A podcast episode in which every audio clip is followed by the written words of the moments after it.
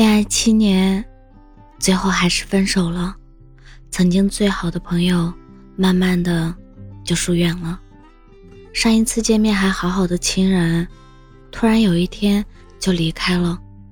我们总是还没有做好准备，就失去了那个最重要的人。大概意难平才是生活的常态吧。前两天看到一个征集活动，让你最意难平的故事，看到无数让人感动又遗憾的故事，想要分享给你们。他小学二年级转学过来，坐在我后面，很奇怪，我们俩性格反差很大，就是那种假小子，喜欢踢足球，和男生打成一片。我是那种唯唯诺诺的小女生，但是我们俩在一起就很开心。初中分到一个班，但都有了新的圈子，几乎没有了联系。现在也在同一所高中，但不是同一个班。每次放学都能看见他和别人打闹着往家走，晚自习也能看到他踢足球。我不会刻意的走过来打招呼，不过看见他又把曾经的爱好拾起来了，我很欣慰。大学四年的室友，前两年一直在同一个宿舍，上课、吃饭、上厕所、出去玩，不知道为什么第四年突然就疏远了。毕业照也只有全班大合照，到现在不联系。当时还冠冕堂皇的撒了一个谎，逃掉了班级的毕业聚会。现在想想，真的是好遗憾啊！如果再有一次机会，我一定会毫不犹豫的参加聚会，说不定可以打开心扉的聊一下，不让大学留有遗憾。这件事一直在我心里是一根刺。二零一八年高考完，我过了一本线二十分，但是距离心仪的大学还差很多，于是我选择了复读。不幸的是，第二年我失败了，分数只能上一个普通的二本。每每想起这件事，我都很后悔，非常恨自己。要是当初没有选择复读，我应该会比现在过得好很多吧。遗憾的是，没跟离世的家人好好告别。最意难平的事情，就是二零一七年十二月二十四日，当时休了八天假，才去上班的第二天，就接到了妈妈打来，说奶奶去世的电话。明明休完假走的时候还好好的，还给他拍了照，还有合照。当时他笑得那么开心，怎么会没有任何征兆就离开了呢？从此。我也变成了没有奶奶的大人了。你没能陪伴我成长，我理解，但为什么你没等我孝敬你，就离开我？这辈子最意难平的，就是隔着 ICU 的玻璃，看着他一点点的离开而无能为力。我也去了鬼门关，我回来了，他没有。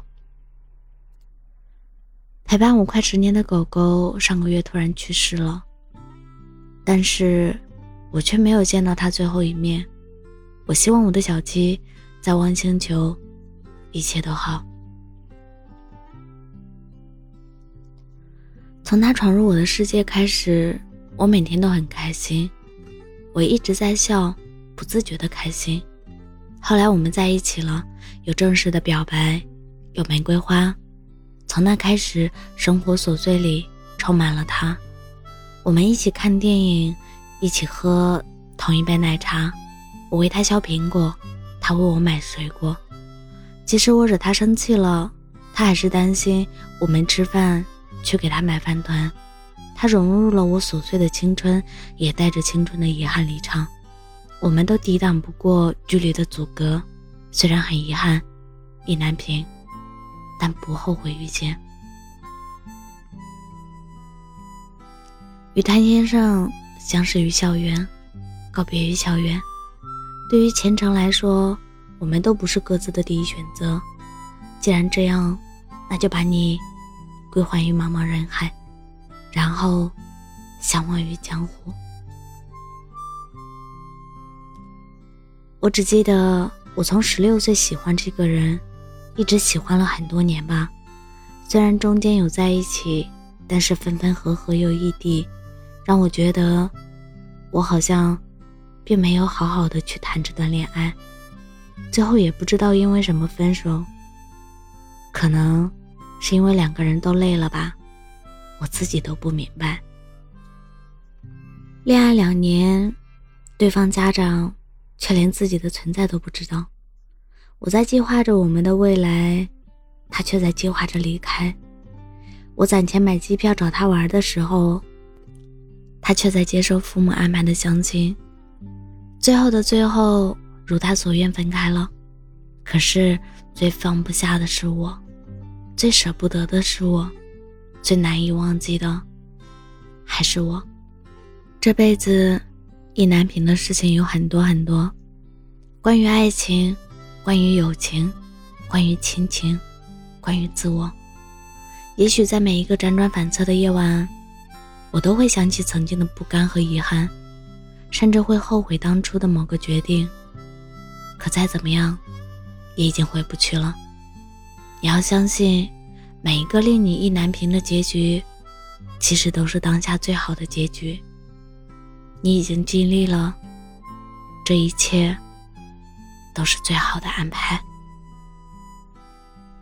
我是真真，感谢您的收听，晚安。